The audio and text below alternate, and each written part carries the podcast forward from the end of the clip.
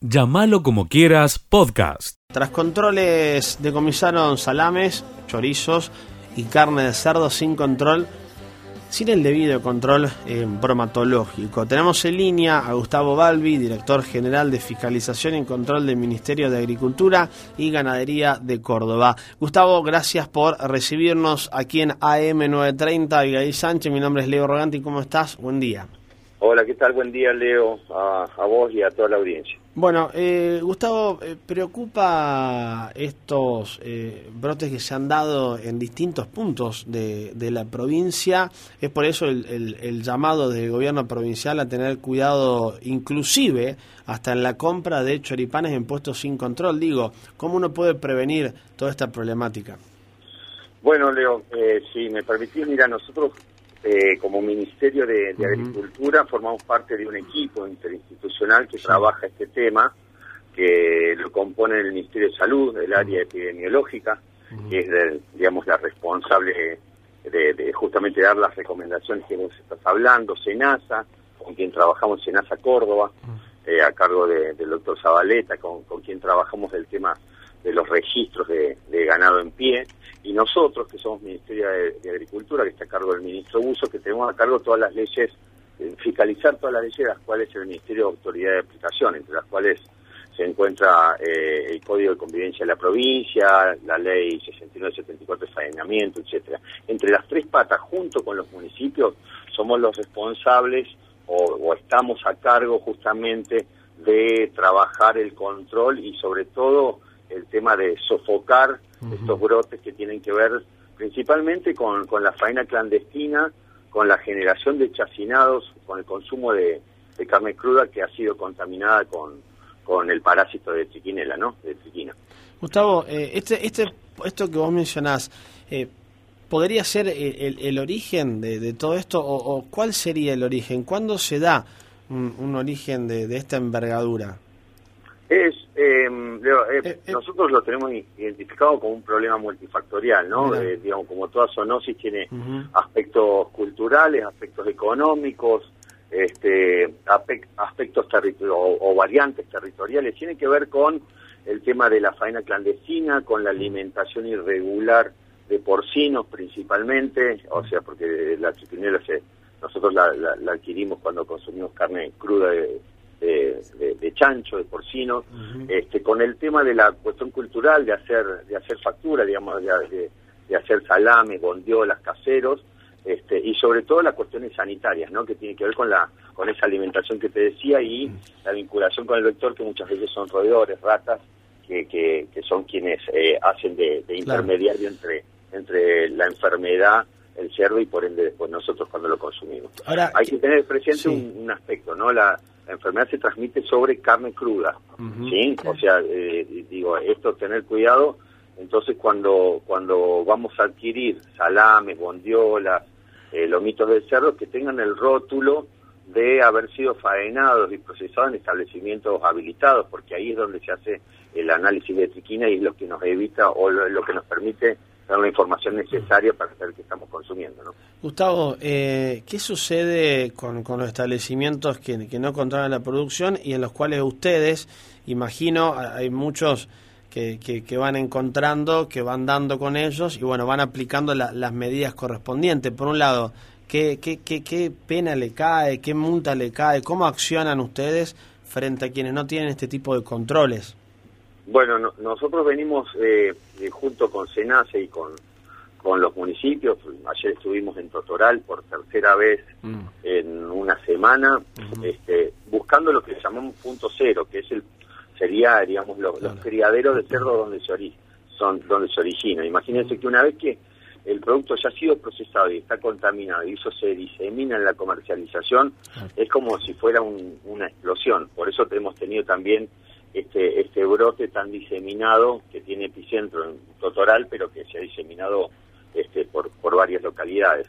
Nosotros trabajamos el, eh, en, el ámbito legal administrativo, eh, lo que hicimos ayer ya es el, el tercer establecimiento, en lo cual se que, quedan interdictados los, los animales, esto quiere decir que quedan bajo monitoreo y control de SENASA, esto quiere decir que van a ir a, eh, van aproximadamente, ya hemos tenido en lo que fue esta semana tres campos interdictados, 260 porcinos, ¿sí? A este, todos esos animales van a faena controlada en la medida que se identifica cuando se faena en, el frigorífico que esos animales están enfermos, están contaminados, eso va a faena sanitaria. Ese es un primer elemento, ¿no? Obviamente, animal enfermo, el productor responsable pierde, obviamente, el, valor de la, de, su existencia en pie.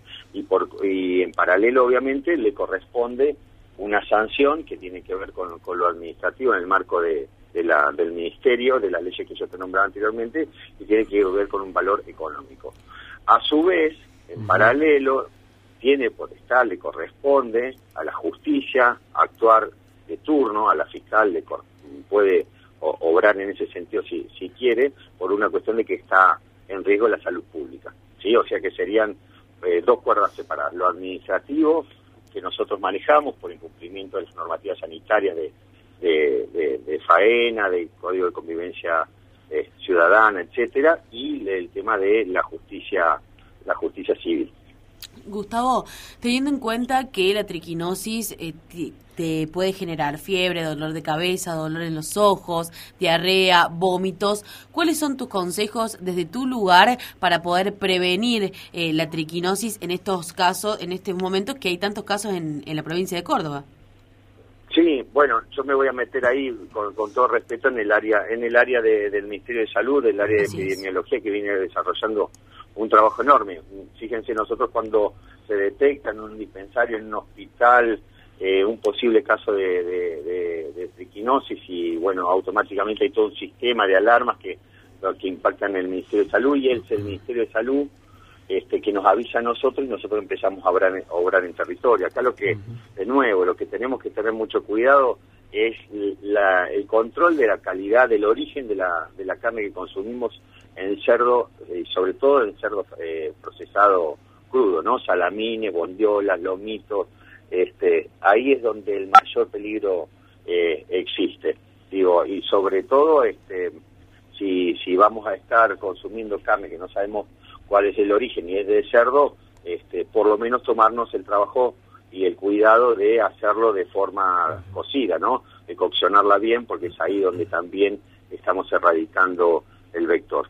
Por lo demás, este, sabemos que hay una cuestión cultural, sabemos que también implican, eh, hay, hay implicancias sociosanitarias, digamos, que tienen que ver con la alimentación, por ahí con, con el volumen de los establecimientos, aunque no es exclusivo, digamos, de que sean productores chicos quienes se contagian.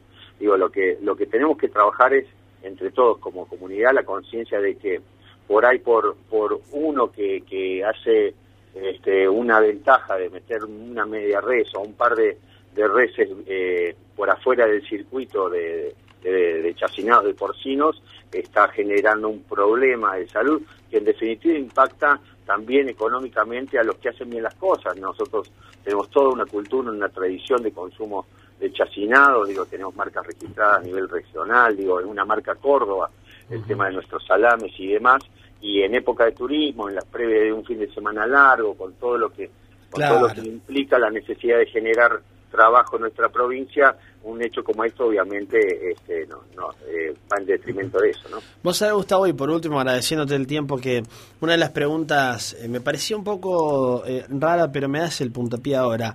Es justamente el fin de semana. nuestra provincia tiene eh, eh, muchos eh, puestitos a la vera de, diferentes rutas. No quiero hacer énfasis en, ningún punto en principal, sino digo, encontramos personas que, que te venden un salame, que te venden una bondiola y demás. Bueno, al menos por ahora, teniendo en cuenta la, la situación en la provincia, teniendo en cuenta que se registraron ya más de 244 casos de, triquinosis en distintos departamentos.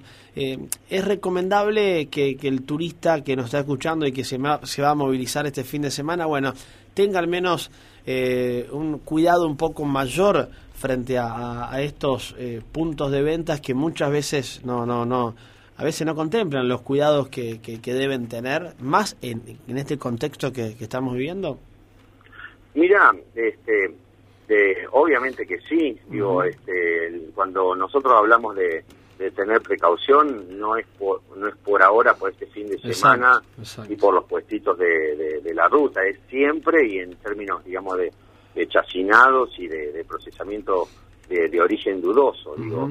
Y esto le, le, corresponde a la provincia de Córdoba y a cualquier otra provincia donde uno pueda estar consumiendo eh, un salame que no sabe de dónde se procesó y sobre todo dónde se faenó ese animal que, o que no ha tenido justamente el registro de, de, enfermedad contagiosa, ¿no? este, en ese sentido, digo, yo no, no, no quiero este, estigmatizar a nadie por su trabajo. Obviamente, este, esto también trabaja sobre, sobre áreas de alimentos, áreas municipales sobre todo la conciencia del propio consumidor de que cuando va, a, va a generar, por eso también es importante tener, tener en la etiqueta los registros del, del organismo que ha sido responsable de, la faena. Y bueno, y en ese sentido también trabajar eh, un sistema de denuncia. No está mal denunciar, me parece que, digo, ahí tenemos que también tomar conciencia de que este, cuando hay algo que es anómalo, que pone en riesgo al común, al, grupo general, a la, comunidad, a la sociedad, tenemos que denunciarlo. Nosotros tenemos un teléfono de denuncia permanente del Ministerio, que es el 0800, si me permiten, se lo digo, sí. 0800 8888 2476. ¿Sí? 0800 4 veces 8 2476. Ese teléfono también en forma ese es del Ministerio de Agricultura de la provincia de Córdoba y trabajamos desde ahí también humildemente de nuestra parte junto con con y con el Ministerio de Salud y con los municipios involucrados. Seguí escuchando lo mejor de llamarlo como quieras para hablar al respecto de los eh, aspectos técnicos vinculados con el etiquetado y también vamos a introducirnos un poquito en el modelo de perfil y demás ¿eh? de los nutrientes. Eh, le damos la bienvenida. Seba, bienvenido, buena mañana, gracias por recibirnos aquí a Abigail Sánchez. Mi nombre es Leo Robanti para AM930. ¿Cómo estás? Buen día. ¿Qué tal? Buen día, un gusto. Gracias por, por el llamado. No, gracias a vos por, por, por estos minutos. A ver, para para entrar un poco en tema, eh, Sebastián, ¿por qué es muy importante el, etiquetado frontal en los productos que, nosotros encontramos a diario hoy en, las góndolas y que, por ejemplo, muchos de ellos, o la gran mayoría, o todos, no, no los tienen? Mm. Sí, es relevante porque los argentinos consumimos más del doble del sodio recomendado por día para eh, digamos, recomendado para evitar enfermedades. Sabemos que después de ciertos límites eh, aumenta el riesgo y la ocurrencia de eventos cardiovasculares, hipertensión arterial, enfermedad coronaria, entre otros. Lo mismo que con el exceso que consumimos de azúcar, que triplica el, el valor que los argentinos consumimos. Y esto trae aparejado, además de de las enfermedades que conocemos como diabetes, colesterol elevado, un incremento sostenido en las últimas décadas de obesidad y sobrepeso desde las edades muy tempranas de la vida. Digamos, tenemos las tasas más altas en América Latina eh, de obesidad menores de 5 años, eh, que es más del 13%. Cuatro de cada diez eh, adolescentes tienen sobrepeso y esto llega casi al 70% de los adultos.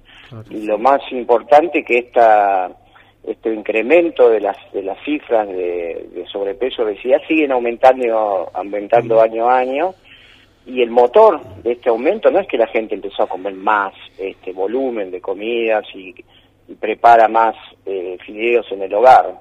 Eh, lo que ocurre es que eh, las, los productos ultraprocesados que llamamos que son formulaciones industriales que eh, vienen envasadas, listas para ya ser consumidas, tienen una cantidad excesiva de azúcar oculto, sodio ocultos, eh, grasas saturadas, que, tienen enorme cantidad de densidad calórica, pero que la gente no puede detectar esos excesos de, sodios, de azúcares, grasas y demás. Eh, ¿Por qué? Porque no son accesibles al consumidor en el momento de elegir esos productos. Por eso es relevante poner en el, en el, en el frente de los envases advertencias, advertencias sanitarias, que ese producto contiene exceso de azúcares, por ejemplo, y la población puede elegir libremente si lo consume o no y si lo consume en forma moderada y esporádicamente, ¿no es cierto? Eh, Sebastián, eh, ¿pensás que muchos de, los consumidores eh, no, no, no, están al tanto de lo que eh, encontramos en un producto? Por ejemplo, hay productos que son mm, llamados like, pero que después en la información eh, nutricional te encontrás con que tiene eh, cierto eh, valor de nutrición, que por ejemplo a las personas que no pueden consumir azúcares encuentran un poquito de sacarosa. Recién lo, charlamos fuera del aire. Entonces digo, esa información que hoy no es visible, por un lado, muchas personas no están al tanto eh, de esto, no le es fácil la, la, información. Y por otro lado, ¿qué tanto afecta al, al, productor, a, la marca en, en, las ventas? ¿Influye o no influye en los valores de ventas? Sí, lo, lo, primero es completamente invisible, porque las tablas nutricionales que, se, que están atrás del envase, con letras muy, muy, muy pequeñas, y que la gente a veces no las puede identificar, eh, son extremadamente confusas para la población. Y, por ejemplo, en, eh, no están obligados a poner la cantidad de azúcar que tiene el producto. y aparte el azúcar tiene un montón de nombres. Por ejemplo, cuando la gente ve la, las ingredientes JMAF, eso significa jarabe de maíz alta fructosa, que es un azúcar eh, con un poder endulzante superior al, azúcar que conocemos de mesa. O sea que está completamente el consumidor este, vedado de esa información y, eh, digamos, la gente no se imagina que, por ejemplo, una gaseosa de 600 tiene 13 cucharadas de azúcar. Eh, y por eso es tan, es tan relevante. La, la población puede agregar la cantidad de azúcar que quiere a sus infusiones, pero es una determinación individual no tiene por qué no saber que esa botella de 600 que le da su hijo de dos años, tres o cuatro años, tiene 13 cucharadas de, azúcar, ¿no? Y esto si se traslada, por ejemplo, a jugos eh, industrializados que, realmente no tienen naranja, por ejemplo, pero tienen eh, saborizantes, colorantes y jarabe de maíz de alta fructuosa, completamente el usuario, el consumidor, cree que le está dando un jugo de naranja a sus hijos y no tiene presente el riesgo que esto tiene para la salud. Y eso se manifiesta por las cifras que tenemos eh, de obesidad, sobrepeso, que se trasladan a 140.000 muertes al año por problemas derivados de la mala alimentación en Argentina. Y esos problemas son por exceso de estos nutrientes críticos que le mencioné, eh, y el 70% del consumo de estos nutrientes clínicos está oculto en los alimentos envasados. Por eso es tan, tan relevante.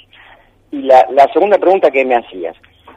Afortunadamente tenemos eh, experiencia internacional. ¿Qué ocurre con la industria en este tipo de, regulaciones? Eh, la, la, más de, de, mayor antigüedad que tenemos es la de Chile. Chile empezó con esta regulación en la góndola en 2016, ya se vieron los cambios en los productos de Chile. ¿Y qué ha ocurrido? La gente no es que deja de, comprar alimentos y consumir alimentos, simplemente dentro de las categorías de productos elige los que tienen menos advertencias y los que no o los que no tienen advertencias.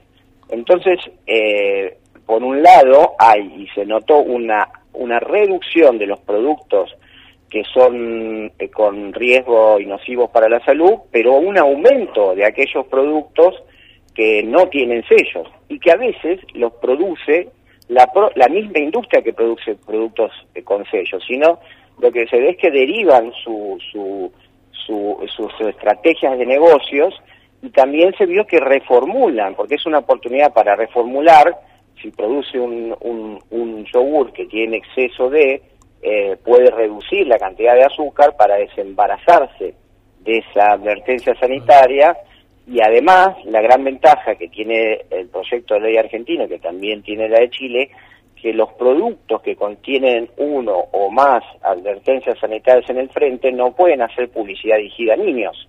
No pueden poner un personaje infantil en el envase, un tigre, un elefante, eh, ni un personaje de la película de moda, eh, porque eso está atentando, está este, atrayendo a una población por un personaje a un producto que tiene un claro un claro este, riesgo y daño potencial para la salud. Sí, hay países que está vigente el etiquetado frontal eh, y obviamente eh, hay resultados positivos, como decís vos. ¿Creéis que en la Argentina eh, también puede suceder esto de resultados positivos, de cambiar la mente de la gente, de decir, estoy viendo esto que, tenga, que tenga tantos excesos, me voy por algo, por algo más sano? ¿Crees que a raíz de, de esta ley la gente podría cambiar su mentalidad y su forma de alimentarse? Sí, completamente. Hay trabajos en Argentina eh, que se valoró la percepción, digamos, en, estudios de grupos focales, eh, y se ve que el, el, perfil de elección de alimentos, cuando tiene un, una advertencia de, como un octágono que dice alto en, exceso en, eh, y se le saca al personaje infantil, eh, cambia el patrón de, consumo. Esto, los consumidores nos manejamos en forma bastante similar, ¿no? Por eso las estrategias de, de la industria y las etiquetas son muy similares en, introducir el personaje, los colores entre los diferentes países, ¿no? Así que esto, esto es un hecho, es como el comportamiento que hemos tenido los argentinos con las leyes de tabaco, por ejemplo, ¿no? Eran políticas y estrategias que estaban ya demostradas en todo el mundo y también tienen éxito en Argentina. Digamos, como consumidores no somos tan diferentes al resto, al resto del mundo, ¿no?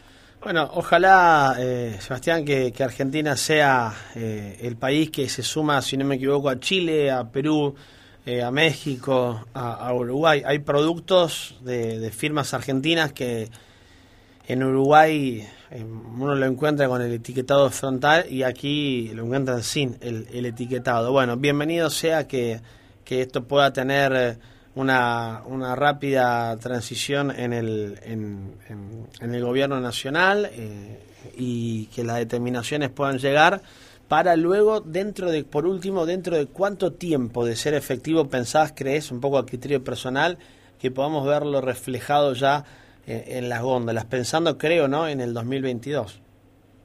Sí, sí. Eh, lo que se dio es plazo suficiente para que la industria haga los reemplazos de etiquetas eh, y también haga reformulaciones también para, para poder evitar en, en algunos casos esas etiquetas. Entonces la ley estableció un plazo de un año y un año y medio para las, aquellas pymes que por ahí tienen alguna eh, dificultad mayor, atendiendo a las necesidades de la, de la industria para ir acomodándose y reconvertiéndose a las nuevas etiquetas.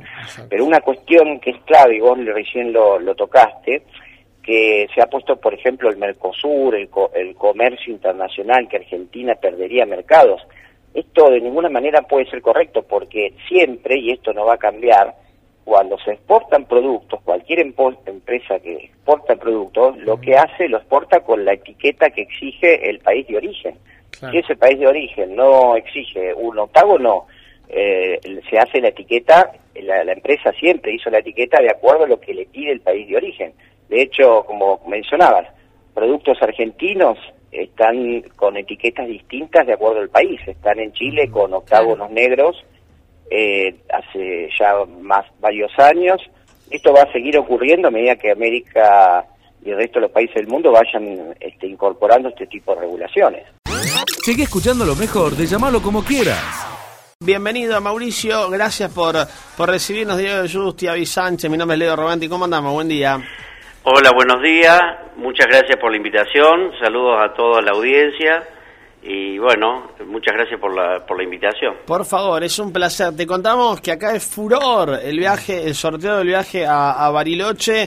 Mucha gente participando al, al respecto, pero también queremos conocer un poquito las novedades, las propuestas que tiene eh, Máximo Destino, que sabemos que es muy amplia, es muy amplia, no solamente en, Argentina, sino al, mundo, pero puntualmente ahora eh, en esta gran reapertura y con una situación sanitaria que, que Mauricio permite la posibilidad de, viajar, de vacacionar y demás, contanos algunas propuestas que, que, encontramos en la carpeta de Máximo Destino.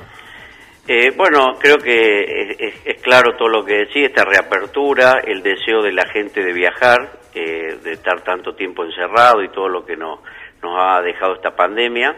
Eh, bueno, tenemos muchas novedades, venimos trabajando eh, ya hace varios años, tenemos más de 20 años de trayectoria, nosotros somos un operador mayorista que operamos a través de, agencias de viaje y, bueno, tenemos diferentes tipos de programas nacionales en este caso, eh, como es Bariloche, este, este, viaje que van a sortear, que puede ser en bus, en aéreo, saliendo de Córdoba, Las Grutas, que es el destino más vendido de los últimos tres veranos, eh, a mi criterio una de las playas más bonitas de dentro de Argentina, eh, así que también hay salidas que pasan ahí por Villa María, para tener en cuenta en el verano, después lo que es Costa Argentina, este año fue muchas reservas para lo que es Pinamar, Villa Gesell, y bueno, por supuesto Mar del Plata, el resto de los destinos. Eh, y creo que también con el tema del previaje, que imagino que estarán al tanto, este, este, este, crédito que otorga el Estado, que es muy importante, que tiene que aprovechar la gente, en caso de comprar un viaje, de, acuerdo a la temporada, te hacen un 50% de reintegro. Calafate Ushuaia fue uno de los destinos más, más requeridos por la gente, ¿no? Eh, tenemos salidas desde Córdoba, algunas salidas desde Río Cuarto, eh, con los aéreos, y también, bueno, lo que son circuitos en bus, que hay mucha gente que lo, que lo recorre en bus, así que también lo, lo tenemos programado. Y, bueno, además de Cataratas, Norte Argentino, eh, Puerto Madryn, bueno, la verdad que muchos productos para poder ofrecer. Ahora, eh, Mauricio, vos recién mencionabas un destino que, por ejemplo, que es las grutas, que inclusive em, desde su costado em, con la propuesta de secundarios y demás, siempre han fomentado el destino este turístico ya desde hace muchos años. Y bien vos hace mención eh, eh, en los últimos tres años como un gran destino y como un destino muy elegido. Eh, máximo destino, creo que un poco, inclusive me animo a decir, eh, Mauricio, eh, fomentó mucho el, turismo en, las grutas en los últimos 10 mm, años inclusive. son también personas que trabajan en, buscar nuevos destinos, nuevas alternativas. ¿Crees que las grutas fue es un ejemplo claro de lo que digo? Sí, es un destino que operamos hace más de 10 años y bueno, como todo, creo que, bueno, había, nosotros vendíamos mucho el sur de Brasil, el, cordobés de por sí es mucho ir al sur de Brasil, eh, y bueno, cuando fue pasando el tema de la restricción, el dólar y todo, creo que la, gente que buscaba un destino de playa se volcó más a las grutas, pero hablo de estas últimas tres temporadas que fue como un boom, pero es un destino que venimos trabajando hace 10 años, que tuvo un crecimiento muy importante, eh, rompimos un mito porque a lo mejor la gente cree que, bueno, como es una, un balneario de la Patagonia, es más lejos, la distancia es la misma que hay a Mar del Plata, en la distancia, y tienen, bueno, las, las aguas que son, eh, por así decirlo, un poco más cálidas que en la costa argentina, eh, y bueno, tiene, es una ciudad chica que, que tiene como un alma de pueblo, es, muy seguro, creo que son varios factores que ayudan a, a que el destino, ¿no es cierto?, sea un boom, ¿no? Ahora, Mauricio, por ejemplo, uno puede encontrar eh, siempre desde Máximo Destino la, la unión entre dos grandes puntos, o al menos un gran punto turístico y otra alternativa que muchas veces es una alternativa a conocer. Por ejemplo, eh, Bariloche y em, eh, Tulipanes, si no me equivoco, siempre le, le, están buscando ese plus de punto turístico, a veces ciudad, a veces dentro de la ciudad, es, es, es un lugar que bueno, por ahí no es muy visitado, o a lo mejor sí, digo, Bariloche, muchas veces hacen Bariloche las grutas, esto de eh, la montaña y el mar, siempre están trabajando en, en todo este tipo de, de, alternativas, ¿no? Sí, eh, empezamos a buscar lo que son eh, productos a medida, ¿no? que también esto de la, de la pandemia, que a todos nos ha generado un cambio, mm, quizás anteriormente en la normalidad armábamos un producto y lo desarrollamos y lo ofrecíamos y quizás ahora con esta pausa que tuvimos empezamos a desarrollar muchos productos que nos pedían eh, los clientes, a una familia, a través de una agencia y eso lo armamos a pedir. Hemos, hemos armado muchos grupos de ahí de Villa María con, con pedidos especiales porque también la, el gusto del viajero cambió, eh, así que bueno, están los destinos tradicionales, pero siempre le sumamos, no sé, un cataratas con salto de Moconá, eh, Campo de Tulipanes, que fue un éxito, que bueno, tenemos un grupo que está saliendo, ahora tenemos eh, ahora el, el martes, el día martes, el 24 de octubre tenemos 100 pasajeros, unos que van en bus, otros en avión, así que siempre buscamos algo, ese diferencial que, que por ahí, bueno, eh, a la gente le pueda llamar la atención o algo que no conoce, ¿no? Ahora, eh, Mauri, para, para destacar, la gente que quiere comunicarse con, con Máximo Destino, eh, sé que recién lo mencionabas, eh, trabajan con, muchos eh, con muchas sucursales en distintos puntos del país, puntos de empresas que, que venden eh, paquetes de viaje, son un mayorista, pero eh, le pueden ingresar a las redes sociales, pueden contactarse con usted a través de algún teléfono puntual, pueden directamente operar con, con ustedes. ¿Cómo hace la gente que está del otro lado y que quiere buscar alguna alternativa de, de, viaje para, inclusive, ¿por qué no ahora fin de año o, el verano que se avecina? Exactamente. Eh, nosotros, como decía, es un operador mayorista, se pueden acercar a su agencia de confianza, pedirlo los productos de máximo destino a, cualquiera de las agencias de Villa María, de la zona, y si no también nos escriben a través de, nuestras redes sociales y ahí nosotros, dependiendo de la zona geográfica, lo derivamos a alguna agencia para, para que lo puedan asesorar, ¿no? Es muy importante eh, el tema de, la gente de viaje, eso también lo, queremos destacar, que si bien está, estaba como de moda el tema de que la gente compra a través de una página web, eh, se vio que en la pandemia los agentes de viaje cumplieron un rol muy importante, que fue darle una respuesta, reprogramar el viaje, cuando uno compraba a través de Internet no tenía esa posibilidad. Y además ahora el tema del previaje que lo mencionaba antes, si la gente compra a través de una agencia de viaje, el reintegro que van a tener es mucho mayor, eso es muy importante porque comprando en una agencia de viaje pueden obtener hasta 100 mil pesos de, devolución, ¿no? si la gente compra directamente a un prestador o a través de, en una página web, el reintegro es mucho menor. Así que los invito a todos a acercarse a su agencia de viaje, pedir los productos de máximo destino y si no, a través de nuestras redes sociales que lo vamos a derivar a algún agente de confianza de la zona.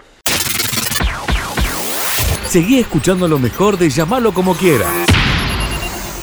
Intendente de la ciudad de Villanueva, Natalio Graglia, para charlar aquí en, en, la mañana de Radio Villa María y por supuesto para dejar su mensaje no solamente a la ciudad de Villanueva, Villa María, sino también por supuesto al interior de la provincia de Córdoba. Natalio, buena mañana, Diego de Justi, Abigail Sánchez me acompañan en la mesa, aquí te saludamos, ¿cómo estás? Antes que nada, buen día. ¿Qué tal? Buenos días, ¿cómo te, cómo te va Leo? ¿Cómo te va a toda la mesa? Saludo también a toda la, audiencia, un gusto de poder charlar con ustedes. Bueno, primero gracias por, por, estos minutos. Natalio, el aniversario 195 de, de la ciudad de Villanueva, dentro de un contexto particular, pero muy auspicioso para, para futuro si tenemos en cuenta lo que fue el, el último año y medio de, de esta pandemia que todavía venimos transitando, pero que por ahora tenemos un, un gran respiro y permite el encuentro con, con, los ciudadanos, en este caso de, de Villanueva, ¿no? Sí, tal cual lo, lo expresás, eh, después de prácticamente dos años de, de, haber atravesado ¿no? en, lo que fue esta pandemia y claramente va a quedar como un hecho histórico que, que nos va a marcar. Yo creo que, a todos nos, nos ha dejado también una enseñanza y nos ha dejado también un, sufrimiento. ha sido algo que, ha sido difícil de sobrellevar por, por los pérdidos, por todo lo que hemos vivido, los momentos, las tensiones. Y realmente eh, sentir que vamos dejando atrás esto es algo algo que, es muy positivo pues, de, cara a lo que viene, Y realmente poder, poder ver hoy que se reflejen eh, cero casos en, en la ciudad también es un, un alivio importante, pero que no nos, no tienen que dejar relajarnos y, realmente mantener los cuidados, seguir adelante con la vacunación, que evidentemente dio un gran resultado y, y poder no volver a a esa, esa vida que, que queremos, ¿no? A la, que estábamos acostumbrados, a que a compartir, bueno, un poco que la esencia, no solamente de, los villanovenses, los villanarienses, sino de, los cordobeses los argentinos, tenemos esa, esa forma de ser y que esto nos, nos golpea en esa parte que es la, que, más nos gusta, ¿no? Y, relacionarnos, pasar momentos juntos, bueno, eso ha sido, ha sido algo duro de, de vivir, de atravesar, pero bueno, como, como coincido que los, indicadores marcan de que estamos dejando a tres y ojalá que, que, así sea y que, que realmente también empecemos a, a tener un recupero desde, desde, lo económico y que también es importante, pero obviamente mucho más importante la salud y, eso es lo que lo que creo que soñamos y, anhelamos todos. Natalio, este fin de semana, sé que ahora está el acto a las 9.30 horas, luego la misa en hora de la tarde, eh, pero el fin de semana, em, puntualmente, el, el Parque Hipólito Yrigoyen eh, vuelve a ser nuevamente eh, epicentro de, de albergar a, diferentes eh, eventos, entre ellos la, la maratón de, de, la ciudad, que es algo que convoca a participantes de, de la propia Villanueva, Villa María, de, del interior provincial, inclusive también. ¿Fue un trabajo el, el, el de tu, tu, gestión desde tus inicios, el de recuperar un poco este pulmón verde que sea el encuentro de los, de los villanovenses, villamarienses, pero también, ¿crees que ha tenido una connotación a nivel inclusive eh, provincial y hoy Villanueva en estos últimos años es un punto donde la región lo elige para, para venir a compartir el río tercero o alguna propuesta de, de, la propia ciudad, en este caso, por ejemplo, una maratón o la multiplicidad de encuentros que, que hemos pasado en este último tiempo? Sí, claramente, Nosotros tuvimos desde, el principio de, la gestión, allá por el 2015, eh, en claro el objetivo de, de, hacer una puesta en valor de, nuestro parque, de un pulmón verde maravilloso, eh, ubicado estratégicamente en un lugar estratégico de, de lo que es el conglomerado, Villa María y Villanueva, y realmente sabíamos que, que si dotábamos ese espacio de, infraestructura, de, desarrollo, sabíamos que íbamos a generar una mayor afluencia del público al lugar y, que y de, y de vecinos que, que, van a disfrutar los fines de semana. Y, también nos planteamos eh, en ese entonces generar también una agenda deportiva y cultural. Y la verdad que, que ha sido más que satisfactorio lo que, lo que se ha logrado. Tenemos un, gran equipo de trabajo, yo siempre digo que por ahí a uno le toca eh, recibir los, los halagos, pero indudablemente que detrás de, la función del intendente tiene que haber un gran equipo de trabajo, nosotros los tenemos, y, y eso hace también que, tengamos los resultados que, que tenemos en, en la ciudad. ¿no? Claramente quisimos visibilizar a Villanueva y, y darle también esa posibilidad de crecimiento y desarrollo a través de, esta agenda cultural y deportiva. Y creo que ha sido algo que lo hemos logrado y que tenemos el desafío de no solo mantenerlo, sino potenciarlo de cara al futuro y, es lo que vamos a buscar hacer. Y realmente ha sido ha sido algo que, que, es llamativo, ¿no? las repercusiones que fuimos teniendo y, creo que eso es producto del, trabajo, de, de realmente sumar ideas, de, de, poder sumar también desafíos y poder avanzar con, con esta con esta idea que claramente se plasmó y que no solamente se plasmó, sino que también ya despierta el, deseo de, que se repitan los distintos eventos que uno ha podido llevar adelante. Así que yo con, con eso estoy más que contento, pero no satisfecho porque seguramente vamos a, vamos a ir por mucho más en nuestro parque, porque queremos que, creemos también que estos estos eventos atraen el, turismo a la, a la ciudad, a la región, potencian eh, todo lo que tiene que ver con el desarrollo gastronómico, lo que tiene que ver con la, hostelería, lo que tiene que ver también con, con los negocios mismos que, que, se, que ven incrementados sus ventas por gente que se llega a la ciudad. Entonces, no, nos sirve, nos sirve de, varias maneras y, realmente vemos también la aceptación y el de, de estas actividades que tiene que tiene el villanovense no para con esta actividad. Así que vamos a seguir trabajando en seguir metiendo en infraestructura. De hecho todo lo mencionaste el fin de semana tenemos tres eventos importantes en el, en el, parque. Uno como lo llevó la maratón otro va a ser el encuentro de, de FIA 600 y otro va a ser el tema de del torneo de beach volley que también hicimos un cajón espectacular y, realmente se utiliza muchísimo.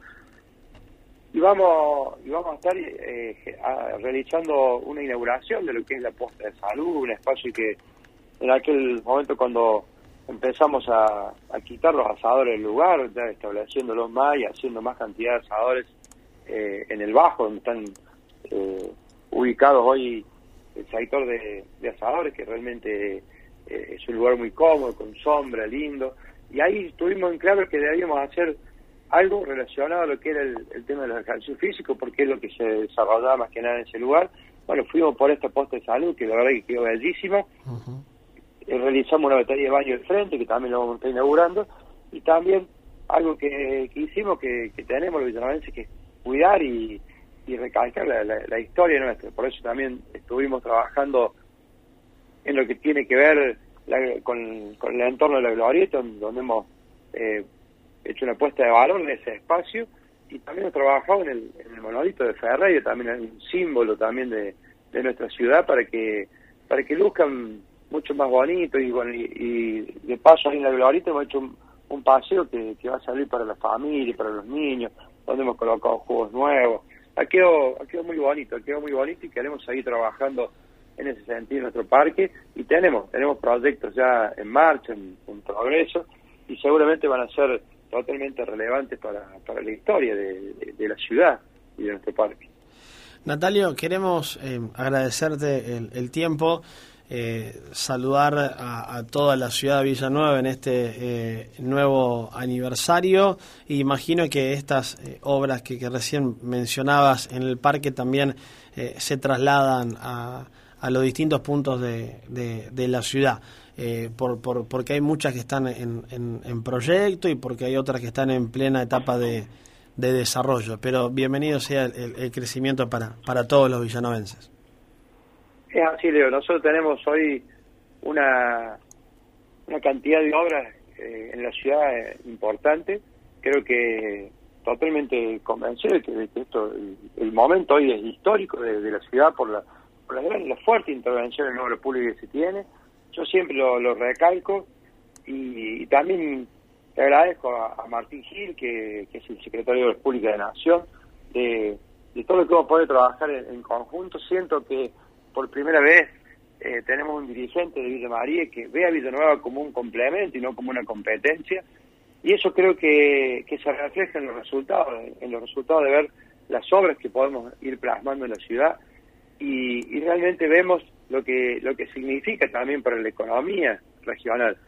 Yo veo en cada hora que recorremos vemos un vecino de Villanueva, un vecino de Villa María trabajando, haciendo un cordón cuneta, realizando un pavimento y ha sido muy relevante la, el, aporte que ha tenido el gobierno nacional para con nosotros.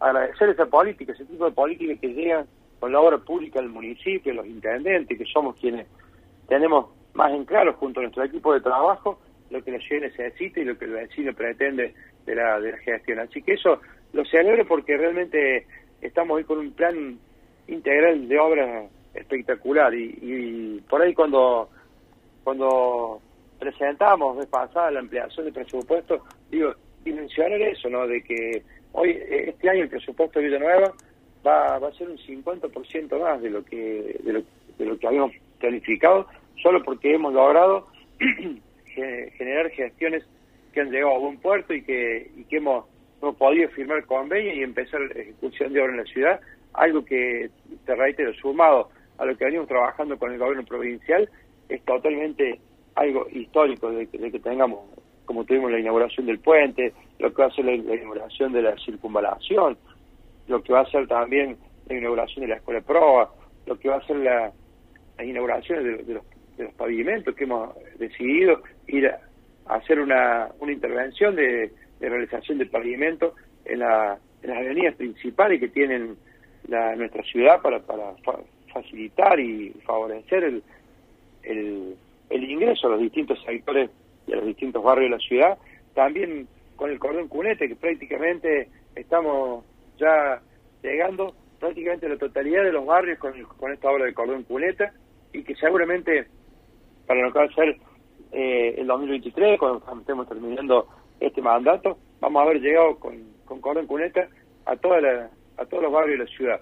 Vamos a también estar muy cerquita de una ciudad con el 100% de gas, con el 100% de agua, con el 100% de cloaca.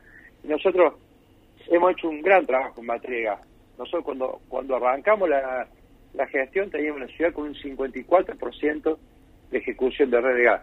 Hoy estamos arriba del 95-96% en ejecución de gas. Y eso realmente, eh, para que ocurra, tiene que haber un gran trabajo. Y eso eh, es gran mérito también del equipo de trabajo que uno, que uno tiene. Y por ahí cuando uno empieza a enumerar las obras y los, y los, y los, proyectos que tenemos, se puede llegar a, olvidar de algunos porque es muchísimo. Realmente digo, créeme que eh, cuando uno saca números y hace números de lo que de lo que estamos hoy trayendo a la ciudad, de lo que estamos firmando convenios, de lo próximo que ya sabemos que va a venir porque tenemos los convenios firmados, es totalmente, eh, sin lugar a dudas, eh, algo algo histórico para, para la ciudad. Y lo voy a, lo voy a remarcar porque eh, siempre, porque es algo que, que lo dijimos desde el momento que, que Martín fue propuesto para, para el cargo de secretario de Obras Públicas, sabemos que, que, que, con la mirada de Martín, con la mirada integradora que tiene, con, con ese nuevo egoísmo como, como, como dirigente que, refleja Martín, sabíamos que íbamos a, lograr todo esto. Y algo muy relevante también va a ser la ejecución de vivienda, algo que hemos puesto mucho énfasis. Por ejemplo, en, estamos terminando las 66 viviendas, estamos ya eh, llevando adelante un llamado a licitación para, para construir 75 viviendas más. Eh, estamos también trabajando con un proyecto de procrear de 200 viviendas en la donde hoy la, defensa. A raíz de eso tuvimos que pensar y replantear la ubicación del cuerpo de bomberos. Ya hemos trabajado en la compra del, hemos comprado el terreno y tenemos el proyecto seguramente en los próximos, los próximos, eh, las próximas semanas vamos a, estar haciendo el llamado a licitación de ese, de ese nuevo cuartel de bomberos que fue diseñado con el equipo de arquitectos de la MUNI conjuntamente con, con, con los bomberos voluntarios, ellos indicando lo que realmente necesitaban, cómo, cómo debía ser el espacio y qué manera debía, debía realizarse, para poder liberar ese espacio de defensa y poder concretar ese sueño de esas 200 viviendas procrear en el lugar. También vamos a ir a un acceso de lotes con, con servicios, donde tenemos 20 hectáreas y queremos también urbanizar. Y debemos debemos seguir trabajando intensamente porque tenemos una, una oportunidad histórica. Yo no tengo ninguna duda de que, que va a ser una, un, un periodo más que relevante en la historia de Villanueva, porque vemos, vemos la transformación que tiene, también eh, los vecinos que apuestan a seguir eh, construyendo y dinamizando a Villanueva, y vimos también los, informes ¿no? de que ha sido una de las ciudades que más ha, que más ha crecido en la provincia de Córdoba, y eso nos pone contentos, porque estamos yendo hacia el hacia el lugar que queríamos que queríamos estar, de que Villanueva sea una una ciudad realmente relevante e importante en, en Córdoba. Y creo que a partir también de esta de este trabajo en conjunto como como como conglomerado urbano que tenemos entre Villa y Villanueva creo que va a ser sin lugar a duda el sector de, mayor desarrollo que va a tener la provincia de Córdoba en el interior. Así que contento contento con, la realidad tanto de, nuestra nuestra ciudad también como con la ciudad de Villa María y todo Córdoba que viene creciendo de, de la mano de gestiones que, que, son realmente relevantes. Así que mm. agradecerles mucho también el, contacto y, como siempre, una, bueno, una disposición. Llámalo como quieras, podcast.